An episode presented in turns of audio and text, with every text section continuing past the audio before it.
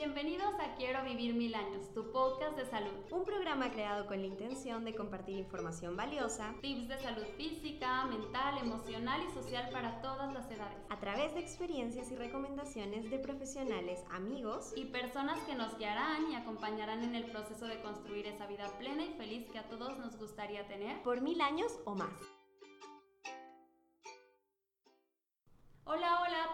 Bienvenidos a nuestro primer episodio, Quiero vivir mil años. En este primer episodio vamos a hablar sobre la salud y lo que es para nosotros. Yo soy Fátima Sala, soy tapatía, mamá, esposa y fisioterapeuta, amante del estudio de la salud y de la crianza y apasionada de los animales. Hola, mi nombre es Vilma Cordero, soy fisioterapeuta de Lejano Perú, esposa y madre de un hijo perruno llamado Rufo, fan del ceviche peruano y de la salud integral.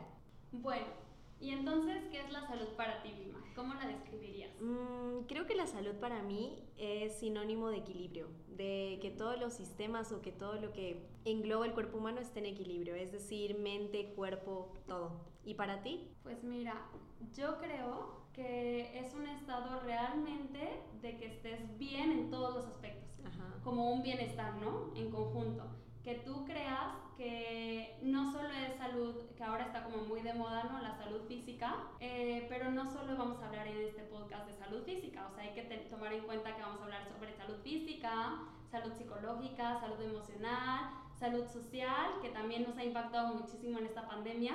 Entonces la salud es como un conjunto, así como lo mencionas, de sistemas que tenemos que tener bien y que son como engranes pequeños que se van sumando como para hacer que el cuerpo funcione de una manera correcta. Sí, totalmente, es como un todo, ¿no? Y bueno, ahora, la pregunta importante, ¿qué hábitos eh, de salud tenemos nosotras ahorita en nuestra vida? Pues mira, yo en lo personal, o sea, han cambiado muchísimo mis hábitos desde que soy profesional de la salud. Y aparte, deja tú que soy profesional de la salud, como que soy más consciente. Y desde que soy mamá, porque yo me miro y digo, ay, o sea, ya tengo la responsabilidad de pasar esos hábitos a alguien más. Y yo quiero que lo que él ve en mí, lo, o sea, lo imite y entonces sea una proyección de realmente lo que yo hago, ¿no? Sí, totalmente. Porque completamente diferente, a lo mejor este, antes de ser profesional de la salud, claro que es una porque no, no tienes el conocimiento y otra porque eres, o sea, eres más joven de lo que somos. y tienes como, no tienes el interés, vaya, de cuidarte como, como ahora. Y también es la cultura, o sea, el hecho de que ahora sea como más común cuidarte, eh, buscar así como opciones tanto de comida, como buscar opciones como emocionalmente de si me siento así, entonces voy a acudir con alguien a que me apoye. Y también de manera física, ¿no? O sea, traigo este problema y no voy a esperar a que sea grande para, para podérmelo atender. Entonces yo creo que los hábitos que he implementado desde que soy profesional de la salud, uno es eh, el sueño, que es algo con lo que siempre lidio muchísimo con mi esposo, o sea, con Roberto, que siempre es así como de, o sea, a dormirnos temprano súper y a tener una calidad del sueño. O sea, hemos buscado muchísimo sobre el sueño y creo que es como el pilar de todo.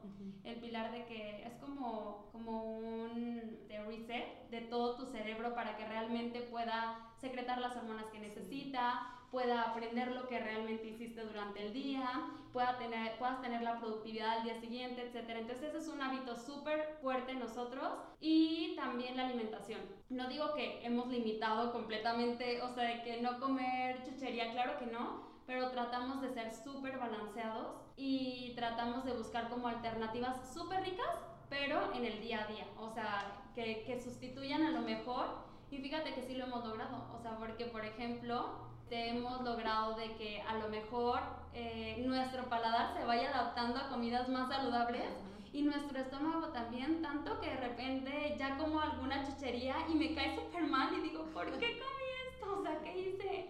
O una hamburguesa, ya sabes, de que justo ayer comimos unas hamburguesas de que de carne, de, o sea, ya hecha, empaquetada. Y llegué y dije, o sea, ¿qué hice? Me siento así con un sueño horrible, súper pesada, súper con poca energía, porque todo me lo está chupando mi sistema digestivo que está mega trabajando. Sí, claro. Entonces yo creo que para mí súper importante es tanto sueño como, nutrición. Sí, súper. ¿Y para ti? Pues bueno, creo que como tú dices, mis hábitos han cambiado radicalmente desde que soy profesional de la salud creo que ahora soy mucho más consciente, por ejemplo, de mi postura. Que antes, antes de estudiar, bueno, sobre todo en la carrera de fisioterapia, cuando entras te das cuenta que realmente estás recontra mal, ¿no? O sea, que tienes un montón de defectos en la postura, que en la pisada, que como, etcétera. Entonces soy mucho más consciente de mi postura y, en, y, por ejemplo, si estoy mucho tiempo trabajando sentada, soy de las que hace pausas activas, me levanto, tengo que respirar un ratito y no es como probablemente antes, me quedaba horas y terminaba así toda agarrotada, con el cuerpo tenso, pero para mí era normal.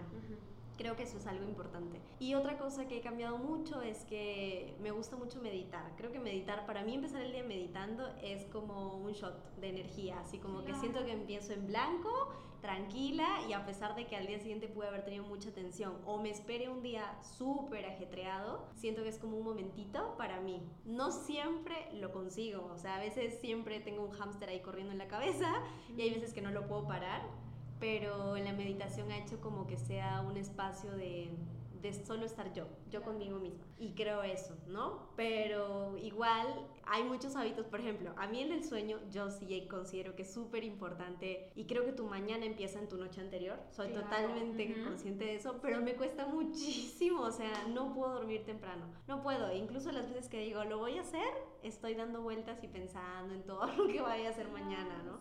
Pero sí salgo en lo que estoy trabajando. Pero creo que sí, como dices, hay un cambio súper importante en cuanto eres personal de salud, en cuanto no, porque no puedes recomendar o no puedes pensar o creer que la gente va a hacer algo que tú no practicas, ¿no? creo que todo empieza en nosotros como para que los demás puedan. Claro, porque si no es como que sale, o sea, de tu boca para afuera avientas esas cosas, pero no es algo que realmente creas. Sí, totalmente. O sea, no es algo que, oye, te estoy recomendando mejorar tu postura porque la bibliografía lo dice. O sea, no, te estoy recomendando porque yo he visto cambios en mí, he visto cambios en muchos pacientes que, que les ha ido mucho mejor y entonces yo avalo lo que me dice la bibliografía. Sí. Entonces practicarlo y tenerlo en tu día a día crea como algo mucho más eh, integral, o sea, algo, algo en lo que vas sumando en todo tipo de salud, ¿no? Pero súper curioso que tú tengas de que es súper salud, o sea, para meditar. A mí me cuesta muchísimo porque de verdad, así como dices, el hámster corriendo, o sea, yo lo tengo ahí todo el día y yo a veces digo, ay, o sea, ¿cuándo paro? Y he tratado, pero es muy difícil. Sí, la verdad es que sí es difícil empezar.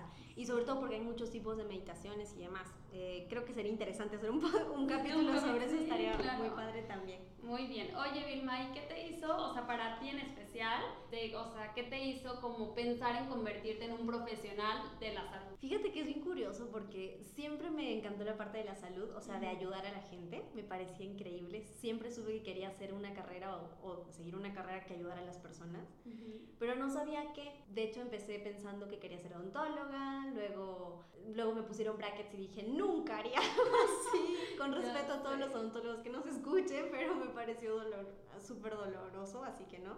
Y luego dije, voy a estudiar medicina, que me parecía como muy completa, como la rama que engloba todo, ¿no? Pero algo que no me gustaba de la medicina es que yo sentía que la relación paciente y médico era como muy, sí, muy vertical, como, muy, alejada, muy tajante. Y aparte veías al médico pues cada mes, ¿no? O sea, no era como tan seguido. Y por curiosidades de la vida, cuando estaba en el colegio, em, jugando un juego que se llama Manitos Calientes, que no sé cómo lo conozcan aquí en México, pero es como que tú pones las manos encima ah, de la otra persona. Igual y, el de abajo golpea, ¿no? Bueno, yo estaba jugando con un amigo y cuando yo iba a golpear, él sacó las manos y me golpeé contra la carpeta. Me golpeé durísimo y me fracturé un dedo. Entonces, bueno, tuve que ir al hospital, me pusieron que, que férula y luego tuve que ir a rehabilitación y ahí conocí terapia física y me pareció tan increíble. O sea, yo salía del colegio y decía, qué bueno que voy a ir ahí. Y me encantaba pasar las horas ahí porque veía cómo atendían otras personas. Me encantó, me encantó la dinámica. Y aparte que el terapeuta, lo que me gustaba es que resulta ser más tu amigo en un punto, ¿no? Es como una relación bien bonita, ya no... Sí, o sea, crea como un lazo, ¿no? O sea, creas un lazo, o sea, si realmente haces clic y el terapeuta es como, no es de esos terapeutas que llega y te deja ahí botada, o sea, haces un clic y esa, y esa persona como que siempre tienes tú como terapeuta ser como muy empático, ¿no? Con el otro. Entonces creas algo muy bonito, una relación que la verdad es que en pocas eh, áreas de, o sea, de la salud la tienes. Sí, totalmente. Y aparte como que cada logro, ¿no? O sea, como que ves el proceso desde el inicio, desde que esa persona a lo mejor no puede hacer sus actividades, a cuando ya las hace y esa alegría y emoción es como única, me pareció increíble. Es como la recompensa de los terapeutas. Sí, totalmente. ¿Y tú? ¿Por qué decidiste ser profesional de la salud? Pues mira, a mí me gustaba, a mí me gustaban un montón de carreras porque, o sea, a mí me gusta como explorar muchas áreas. No es como que solamente la salud, pero eh, me gustaba veterinaria porque amo a los animales y con sí, ser. confirmo.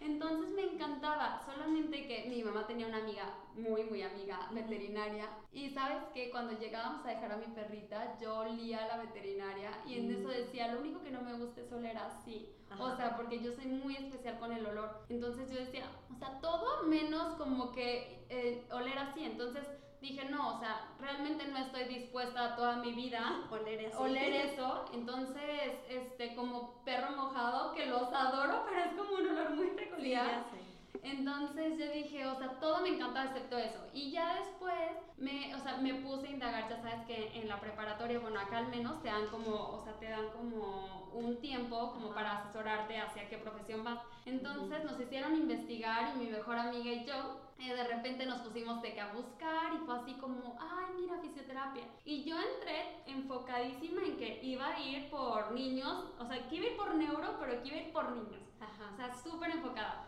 Al final de, de, todo, la verdad es que me siguen encantando y con mucho gusto los trato, pero a mí me encanta platicar, entonces yo me voy, o sea, yo me voy con un adulto y soy feliz porque platico con él. También soy feliz con un niño porque me provoca muchísimo amor pero también me frustraba porque llegó un momento en el que trabajé con un niño con PC, entonces tenía la misma edad que mi hijo y era muy difícil porque sentía algo tan profundo por él, o sea, yo lo quería tanto, o sea, lo sigo queriendo muchísimo y es de esos pacientes que no se te olvidan, pero yo sentía tanto porque yo decía, es que yo le quiero dar lo que mi hijo tiene. Sí, claro. O sea, yo quiero que él haga lo que él tiene, ¿por qué no puede hacerlo? Entonces llegaba un punto en el que ya no era profesional, sino ya no era profesional, ya era algo muy personal. Sí, ya sé. Entonces dije, no, creo que, creo que sí me gusta, pero ocasional y creo que mejor me voy como adultos, que es ahorita como, como el área que tú y yo compartimos, a lo mejor neuro, pero cada quien como niños y adultos. Sí. Entonces yo creo que eso fue lo que me hizo convertirme en profesional de la salud y soy súper contenta, yo estoy súper consciente de que si fuera otra cosa, también sería feliz, pero soy contenta en esta área. Ah, qué bueno, eso es lo importante. No, de hecho creo que todos empezamos, sobre todo en terapia, teniendo una idea de lo que queremos y luego en el camino vas descubriendo nuevas cosas y nuevas áreas y dices, no creo que esto también me gusta y así hasta que llega. En todas las áreas de salud pasa. No, de que voy a justo hablaba con una prima que me decía, ay, este, a mí me gusta me gustaba de que estética, bueno, quería algo de estética, no sabía si plástica o algo más. Ajá.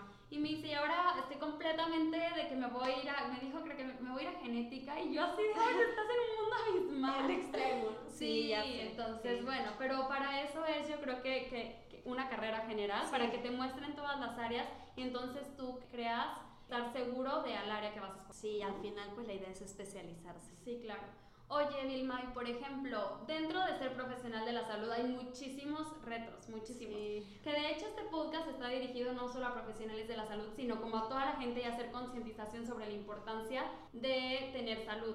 Pero ¿cuál es el mayor reto que tú ves? O sea, tanto en Perú, porque yo sé que lo has visto los dos, o sea, yo solo veo el de México. Sí. Pero tanto en Perú como acá en México, el reto mayor de los profesionales de la salud bueno, hay varios, como dices, son varios, pero creo que uno de los que a mí más me impacta es como que hay, llega un punto en el que solemos olvidarnos de que la persona es global, como que vemos a la persona como un diagnóstico, ¿no? O sea, por ejemplo, en el caso de niños, que es lo que yo más atiendo, por ejemplo, parálisis cerebral, ¿no? Llega un punto en el que ves como la parálisis cerebral, a ese niño con parálisis cerebral, pero no te olvidas, o, muchas veces pasa que te olvidas que hay un mundo alrededor de él, ¿no? Que él tiene una familia, él necesita participar en actividades de niños de su edad, entonces como que muchas veces se olvida eso. Yo creo que es como uno de los principales retos, que cambiaría muchas veces el éxito del tratamiento, porque así empiezas como a verlo desde la participación o desde qué cosa quiere lograr ese paciente, no simplemente como que, ah, que camine, pero que camine para qué, qué es lo que quiere lograr, ¿no? Claro, o lo que hablábamos el otro día que decíamos, hay veces que hay que dar hasta salud emocional al niño o en este caso a otro tipo de paciente y no solo es que venga conmigo, porque a lo mejor conmigo se está truncando por otro tipo tipo de salud que él necesita una asesoría sobre ese tipo de salud, tanto salud emocional o salud emocional a los padres o salud emocional a los familiares o hasta que lo involucren como en salud social, que, este paciente participe en otras actividades como tú lo mencionas. Entonces yo creo que, que englobemos como la salud como ese sistema que realmente se necesita todos para poder completar y hacer un bienestar en la persona. Sí, de hecho creo que eso es importante. Por eso yo suelo partir con todos los pacientes que tengo de cuál es tu objetivo, o sea, qué es lo que tú quieres lograr, sea adulto o niño, ¿no? Y en el caso de los niños a los papás, que ahí cuesta un poquito más aterrizar las ideas, porque a veces papás dicen, no, pues que quiero que, que corra o que quiero que aprenda a caminar ya, ¿no? pero realmente hay que preguntarnos no qué es lo que quiero, sino el por qué quieres que haga eso. Claro. Creo es que importante para cumplir las expectativas de esa persona, ¿no? O sea, si no a veces, incluso yo, yo pensando como en, en todos los profesionales, no solo en nosotros, de, o sea, siempre preguntar, ¿no? A lo mejor viene contigo y a lo mejor tú eres eh, de qué tipo un médico y viene contigo y tú vienes directo a la valoración y vienes directo a medicarlo y a lo mejor él no quiere eso. Sí. A lo mejor él quiere que lo asesores y quiere que le recomiendes algunas otras cosas o quiere que le digas este, si esto se puede arreglar con alguna otra terapia o con algún hasta alternativo. O sea, a lo mejor no, no cumple los objetivos del paciente. Totalmente, y creo que bueno, eso también tiene que ver mucho con el sistema, ¿no? A veces hay tanta demanda para un sistema en el que no somos tantos realmente, que no solo en fisioterapia, sino en medicina, en médicos, nutricionistas, etcétera, que a veces vemos tantos pacientes que llega un punto en el que ya no sabes realmente cuál era la base de eso, ¿no? De hecho, fíjate que a mí me ha funcionado como profesional de la salud hacer una pausa entre cada paciente. Sí. O sea, tengo un paciente, hago una pausa ligera para concientizar todo lo que ese paciente trae para realmente poder recomendarlo, poder guiarlo como él lo requiere, lo necesita y lo merece. ¿no? O sea, es como si tengo un paciente tras otro, lo que me dices de las 9 de la mañana se me olvida a las 5 de la tarde, claro, porque no tuve el tiempo como para realmente metérmelo, sino fue en automático. Él me lo dijo, yo lo elimino. Sí, total. Entonces creo, creo igual que tú, que un reto muy, muy grande en los profesionales de la salud es como trabajar como también muy pegados con todas las áreas, muy pegados con los demás, o sea, no ser yo lo, yo lo hago todo o no es mi área, no me compete, compete como multidisciplinario. Sí, claro. O aparte, por ejemplo, tengo pacientes que no han llegado a diagnóstico a tiempo y eso tiene un problema muy grave porque es como fui a tal especialidad, por no nombrar especialidades, fui a tal especialidad y me dije y, me dijo que, que, no, que él no tenía, o sea, que a lo mejor era eso, pero que le sonaba que no. Y punto, ¿no? Y yo, ¿y con quién te mandó? No, no me mandó con nadie más. Y yo, ¿cómo? O sea, si tú no puedes o él no es tu área, tú mandas, mandas. Lo mínimo que puede ser, mínimo, deriva. O recomendar, o sea, bueno, no te puedo ayudar, pero creo que, eh, o sea, creo que esto pudiera aligerarte mientras encuentras otra manera, sí. ¿no? Sí, fíjate que creo que eso es también como de los mayores problemas, porque a veces consideramos que somos todólogos y que lo sabemos todo y que podemos abarcar todas las áreas, pero en realidad no está mal decir no sé. Creo que hasta vale más a veces saber hasta dónde te compete o hasta dónde puedes ayudar a esa persona y cuando no decir, bueno, mira, yo ya no puedo hacer más, pero conozco a alguien que sí. Sí, o sea, no solo es no puedo hacer nada más, o sea, no, pero te voy a dar esta estas alternativas. Estas alternativas y más porque en México en especial somos muy muy ignorantes de la salud. O sea, yo conozco mucha gente que no sabe con quién acudir. O sea, es como con quién acudo. Entonces, si no sabes ni siquiera eso, necesitas a alguien que te instruya y que te diga, vete por al menos por este camino, vete por esta línea para que llegues lo más rápido posible. Y bueno, tenemos muchos retos también como en el área pública, muchísimos más, pero bueno, esos los iremos abarcando y yo creo que este podcast tiene la finalidad de proporcionar, aunque sea herramientas, para que sepan lo mínimo necesario para cuidar su salud. Sí, porque algo que también hay que tener en cuenta es que la mayoría de personas, como tú dices tú, hay como esa falta de información o educación en la salud, no son muy conscientes de la parte de la prevención. O sea, realmente llegan a nosotros, sobre todo a fisioterapia, cuando ya te lesionaste, en medicina igual, cuando ya tienes la enfermedad y cuando esa enfermedad a lo mejor pudo haberse prevenido mucho antes, ¿no? Entonces, ¿tú por qué crees que la gente no es muy consciente de la prevención y llega a nosotros cuando ya está fracturada, cuando hay una lesión? Cuando hay una tendinitis, cuando se enfermó? Mira, yo creo dos cosas. Una, la verdad es que aplaudo el trabajo de nutrición que está haciendo ahorita que está creando esa conciencia sobre la nutrición antes de tiempo, porque sí es cierto que tenemos muchos problemas en México como obesidad, diabetes, hipertensión, que se pueden llegar a prevenir con mucho tipo, o sea, con varios tipos de, de alternativas que puedes tener desde joven para prevenirlo, ¿no? Y aplaudo muchísimo que ellos lo han logrado, o sea, lo están logrando. Yo espero que en unos años nosotros también lo logremos y varias áreas también, pero también hay, no hay que quedarnos con la idea de que, pues sí lo estamos logrando, pero realmente lo estamos logrando la mayoría de la población o solo la población que yo miro a mi alrededor, ¿no? Sí, claro. Porque yo te puedo decir, lo estamos logrando en nutrición, pero hay otras personas que me pueden decir, claro que no, mi gente de alrededor no lo está logrando y no lo está haciendo. Todo depende del entorno.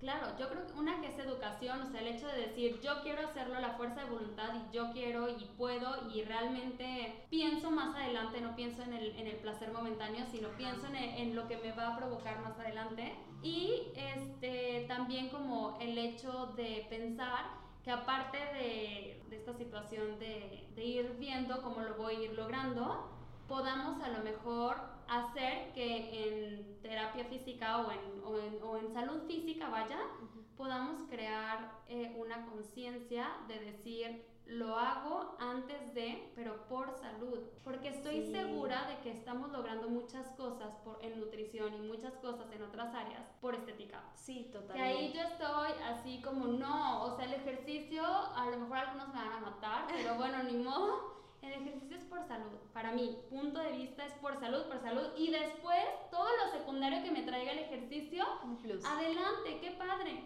pero yo tengo que hacer ese ejercicio por salud. Yo creo que tenemos que pensar y ser conscientes de yo quiero salud, entonces voy a hacer esto por mi salud y porque me amo. Entonces yo creo que también viene, yo creo que es un conjunto que vamos a ir viendo así de que uno tras otro.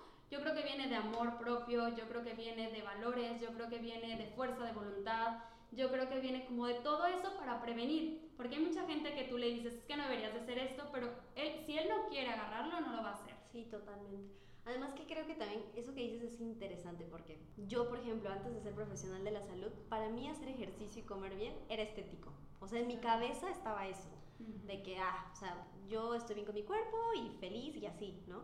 Pero ya realmente después de ver el impacto que puede tener tus hábitos y lo que realmente tus hábitos dicen quién eres. Claro. Eh, ahora sí, para mí es tal cual, o sea, hacer ejercicio es salud, absolutamente. Entonces, comer bien es salud. Sí. O sea, no es como, o sea, porque he escuchado mucha gente así como, no, los carbohidratos no. y yo, oye, son necesarios en tu vida, pero bueno, eso lo vamos a hablar más adelante. Pero, o sea, todo es necesario en tu vida, solo tienes que tener un balance, ¿no? Y es como satanizar algunas cosas por estética. Sí, y realmente, por ejemplo, a mí me pasa mucho de que llega un paciente, sobre todo en el área de trauma, que llega y tiene alguna lesión y empiezas a hablarle de cómo pudo haber prevenido esa lesión o empiezas a tratar no el dolor, sino la causa de ese, de ese síntoma, porque al inicio puedes tratar el síntoma, pero sí o sí tienes que llegar a la causa. Y como que ese paciente empieza a hacerse más consciente y esa persona empieza a concientizar a la gente que está a su alrededor. Entonces es como una cadena en realidad. Sí, es una cadena. Así parezca que hacemos poquito, en realidad estamos poniendo como un granito de arena que se va a multiplicar y va a llegar a muchas más personas. Entonces es importantísima la prevención desde nuestro lado y desde la gente que definitivamente. Oye, Vilma, y ya para finalizar este nuestro primer episodio, eh, quisiera decirte o preguntarte que me des un tip básico, que, o sea, que, que tú digas, este tip eh, a mí me super ha funcionado y yo con esto meto mi granito de arena como para potenciar la calidad de mi salud en el día a día. Pues yo creo que la verdad meditar. O sea, para mí ha sido, soy muy distinta en los días que medito a los días que no. Los días que medito soy una persona mucho más tranquila y yo trato con niños, entonces deben saber que escucho llanto 24/7, o sea, babas, vómitos y demás. Entonces, los días que medito, así pase lo que pase o el mundo se esté destruyendo, igual me siento tranquila y en paz. Claro. Y los días que no, sí es una súper diferencia, o sea, vengo puede pasar cualquier cosa por más chiquita que sea y me siento tensa y estresada y ansiosa y estoy pensando en qué hacer. La verdad es que y aunque parezca esto que yo te que yo te decía así como, ay, bueno, no sé, tu salud mental vaya, te impacta tu salud física. Totalmente. O sea, es mi salud mental, o sea, trabajar mi salud mental va a hacer que mi salud física, que mi este, que mi sensación física sea mejor y aparte que mi parte interna física sea mejor, ¿no? O sea, que, que no esté tan estresada y que eso me haga siempre llevar niveles de estrés bajos y no estar todo el tiempo así ansiosa. De hecho, como un tip puntual, yo diría, lo que a mí me funcionó fue marcar una hora específica de cada día para meditar. Entonces lo que hago es todas las mañanas me levanto, hago ejercicio, no me mato haciendo ejercicio, realmente es a veces 30 minutos, 20 minutos, lo que pueda y al final siempre medito. Empecé con meditaciones guiadas y ahora ya hago solamente cronómetro y que me siento a estar en blanco, como diría. Pero la verdad es que difícil. Más que estar en blanco es como aprender a ver tus pensamientos pero sin prestarle atención específica a ninguno. Claro, o sea, como que no agarrarte de uno, ¿no? O sea, dicen mucho como dejarlos ir, o sea, llegan y se van y ya. Es como que vienes una película. Pero es muy difícil. Sí, porque realmente tu mente, o sea, a veces domina. O sea, domina sobre lo que tú puedes hacer. O sea, y, y, realmente pareciera que nosotros podemos, o sea, nosotros somos los dueños de la mente, pero no. O sea, la mente es la dueña de nosotros. Es un motor ahí que no se apaga, sí. Que no se apaga. Y la verdad es que hay días que me cuesta muchísimo, no siempre lo consigo, pero creo que es un hábito, como todos hay que entrenarlo. Claro. ¿Y tú cuál crees que sea como ese tip que dirías que impacta así de forma positiva? Positivamente mi salud. Yo creo sí o sí que el sueño. A mí me encanta dormir, me encanta dormir. ya ves que, ah, pues ya ves que no, o sea, de que yo o sea, soy fan de las siestas, aunque no pueda hacerlas todo el tiempo. O sea, para mí agarrar 20 minutos ya es oro. Y yo creo que dormir bien me, me genera completamente bienestar al día siguiente. O sea, si yo me desvelo, y desvelar, ya estoy hablando de dormirme a las 12. O sea, si yo me desvelo a las 12, o sea, al día siguiente estoy eh, estresada de mal humor, quizá con dolor de cabeza, o genera estrés en mí, que ese estrés eh, lo proyecto hacia las personas. Claro. Y ese estrés genera más estrés en ellos, entonces genera conflictos en mi vida. Entonces creo que definitivamente tengo que dormir bien, tener un sueño reparador, que ahora lo he estado tratando, o sea, lo, está, lo he estado intentando trabajar, porque dejé de tener un sueño reparador durante mucho tiempo. Quizá quien es mamá me va a dar la razón porque de verdad yo, o sea, neta, mi hijo a lo mejor se movía, Juanpi se movía, y yo ya estaba despierta. Y yo así de, o sea, ¿qué está pasando? Te mueves y ya estoy despierta, o sea, no estoy dormida, o sea, ¿cómo?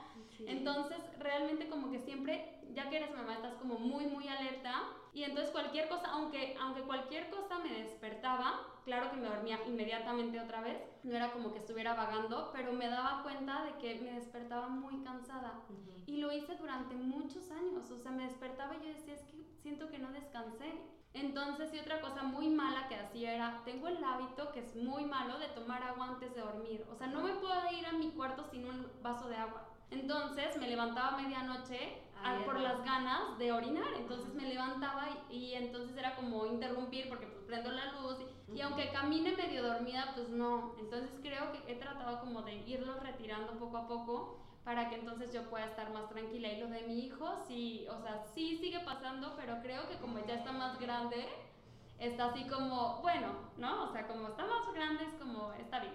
Claro. De hecho, este es como el punto de partida de muchas más charlas que van a salir y que esperemos que nos puedan acompañar. No se olviden que nos pueden encontrar en redes sociales. Tenemos un Instagram, estamos como Quiero Vivir Mil Años. Y bueno, ahí nos pueden dejar también cuáles son sus hábitos saludables, qué preguntas o qué temas les gustaría que tocáramos en los próximos episodios. Y recuerden que este es su espacio y vamos a estar encantadas de reunirnos con ustedes. Subimos nuevo episodio cada domingo y nos vemos la próxima semana. Muchas gracias.